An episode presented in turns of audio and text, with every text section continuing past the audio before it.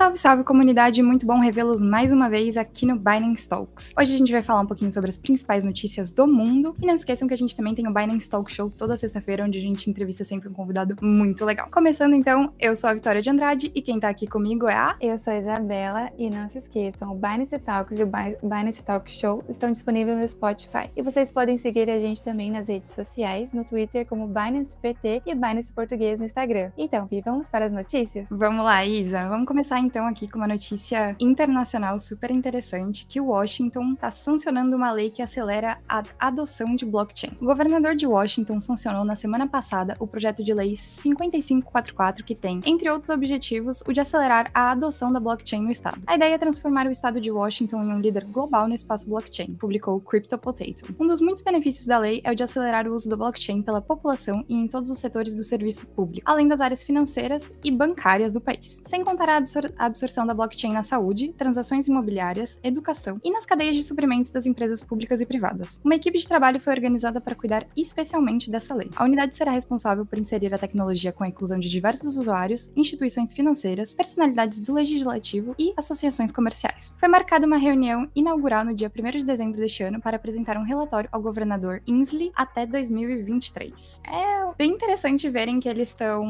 né, tentando aqui acelerar essa adoção de blockchain, mas mas é muito triste também quando a gente vê que alguns políticos tentam diminuir a velocidade da expansão cripto, né, Isa? Sim, nossa. Se eles soubessem o quanto o mercado é maravilhoso, quantos benefícios pode trazer para a população, talvez adiantasse um pouquinho mais esse, esse investimento em cripto. Exatamente. Bom, e vamos para a notícia 2. A sena senadora Luminis defende que políticos podem ter Bitcoin. A senadora Luminis, Cynthia Luminis, é defensora mais vocal do Bitcoin no governo dos Estados Unidos. A senadora Júnior de Wyoming também está elaborando uma política que afetaria o Bitcoin e outros ativos criptográficos, que ainda não se enquadram em uma estrutura regulatória sólida nos Estados Unidos. Fato que leva alguns a perguntarem: isso é um conflito de interesse? Ela disse ao apresentador do Meet the Press Report, Jack Todd, em uma entrevista que foi ao ar no último sábado, no dia 2: Devo vender minhas vacas porque elas são uma commodity e agora estou no comitê bancário que pode ter uma relação com a Commodity, commodity Futures Trading Commission. Ou pode haver leis no Congresso que afetam o marco ou a propriedade de de gado? A resposta, de acordo com o Comitê de Ética dos Senados dos Estados Unidos, é não. Os senadores de devem divulgar qualquer compra, venda ou troca de qualquer ação, título futuro de commodities ou do, de outro título, quando a transação exceder a mil dólares, de acordo com as diretrizes de 2021. E para ser claro, commodities e futuros de commodities são diferentes. Os primeiros são a coisa real, enquanto os segundos são de acordos financeiros para comprar uma coisa em uma data posterior por um preço determinado quanto à criptomoeda. Os membros devem informar a moeda ou token que possui e, se for o caso, a bolsa ou a plataforma que aguarda. É, como será, Vi, que os outros países vão reagir com esse tipo de conduta?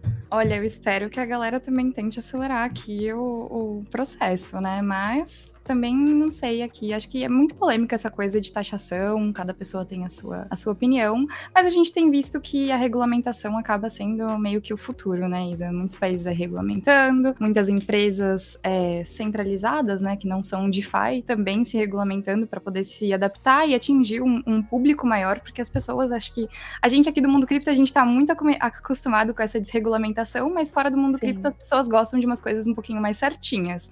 Então eu acho que é um tema bem polêmico vamos ver para onde que vai, né? É, vamos. Bom, vamos para a próxima notícia aqui do dia então. O OpenSea confirma a integração para NFTs na rede da Solana em abril. A OpenSea divulgou a notícia em um post recente no Twitter. O vídeo, apelidado de O Segredo Mais Bem Guardado da, da Web 3, mostra usuários entusiasmados que acreditam que a integração de Solana será enorme. Outros pensam que o empreendimento é um movimento inteligente pelo qual o mercado pagará a mania do protocolo blockchain. Apesar de não terem mencionado a informação no vídeo, a equipe da plataforma já confirmou que a integração está programada para acontecer neste mês de abril que está chegando. Esse aqui que a gente tá, né? Estamos no dia 4. Para finalmente permitir a listagem de NFTs na rede da Solana. Atualmente, a OpenSea suporta tokens não fungíveis, ou seja, NFTs, das blockchains Ethereum, ETH e Clayton, é, que é a sigla Clay, de primeira camada, e também tokens na rede Polygon, que é a Matic, de segunda camada. A Solana, ou seja, a Sol, será a terceira blockchain de Layer 1 e a quarta rede a integrar a plataforma de comércio de colecionáveis. Cada vez mais plataformas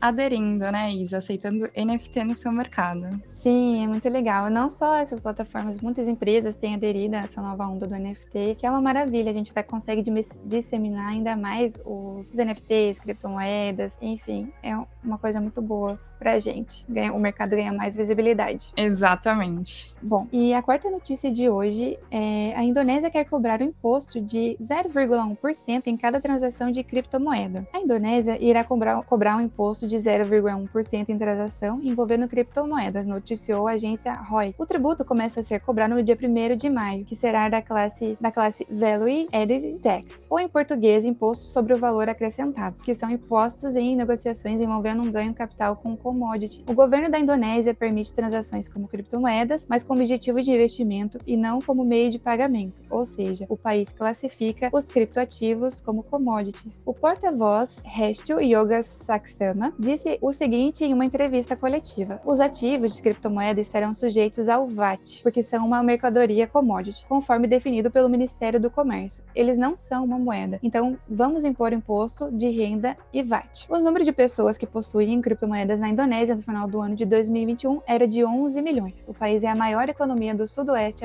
asiático. É, perceba que a Indonésia classifica o Bitcoin mesmo, no mesmo modo como os Estados Unidos em uma commodity. Será que os outros países Vi, vão atacar da, vão acatar da mesma maneira a moeda? É, é, bem diferente, né? Isso de a gente aqui, que a gente entende mesmo que Bitcoin é uma moeda, que outras criptos também são moedas de troca. A gente já tá acostumado a ver aqui, por exemplo, El Salvador, onde você consegue comprar um McDonald's com cripto, é de fato usado como uma forma de troca.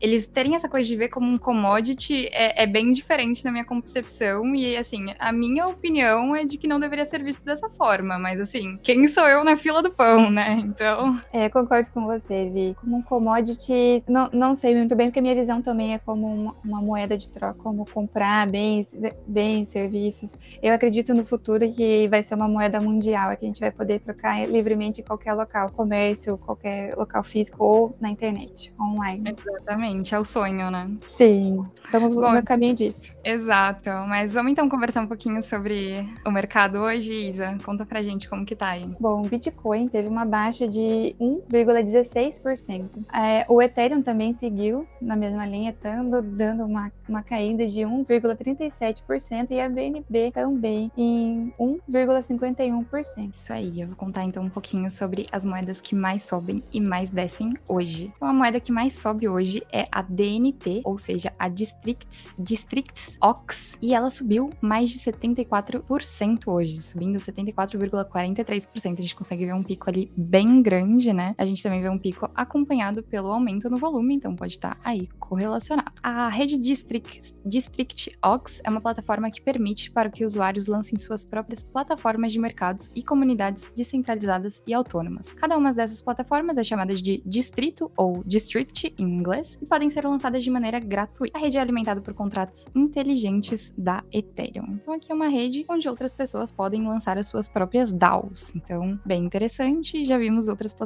do tipo aqui no Binance Talks, então nada muito inovador, né? Mas pro provavelmente lançaram alguma atualização nova ou alguma coisa re relevante que a comunidade está bem interessada nela, né? Mas sempre façam sua própria pesquisa antes de entrar em qualquer token. E a moeda que mais desce hoje é a Waves, que está em 38 dólares e 98 centavos, e ela caiu 22, 0,5%. A Waves é uma plataforma de blockchain multiuso com suporte para diversos casos de uso, incluindo aplicativos descentralizados, que são os D-Apps, e smart contracts. Ela foi lançada em junho de 2016, após uma das primeiras ofertas iniciais de moedas da indústria das criptomoedas, os antigos ICOs, para quem lembra aí disso dessa época. A Waves inicialmente foi preparada para melhorar a primeira plataforma de blockchain, aumentando sua velocidade, utilidade e facilidade de uso pelo usuário.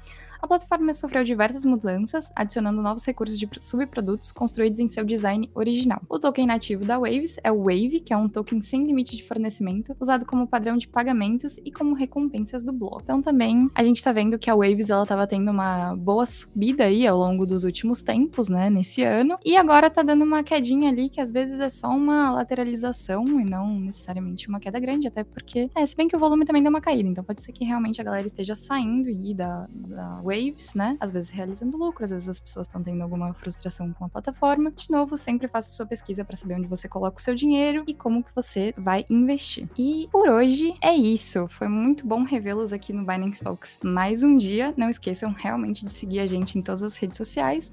A gente é arroba Binance Português no Instagram e arroba Binance PT no Twitter. Sigam a gente lá e não, não deixem também de ver o nosso Binance Talk Show às sextas-feiras, às 18 horas, onde a gente traz convidados super legais para conversar aqui sobre temas do mundo. Vejo vocês então na quarta-feira. Até mais, pessoal. Tchau, tchau.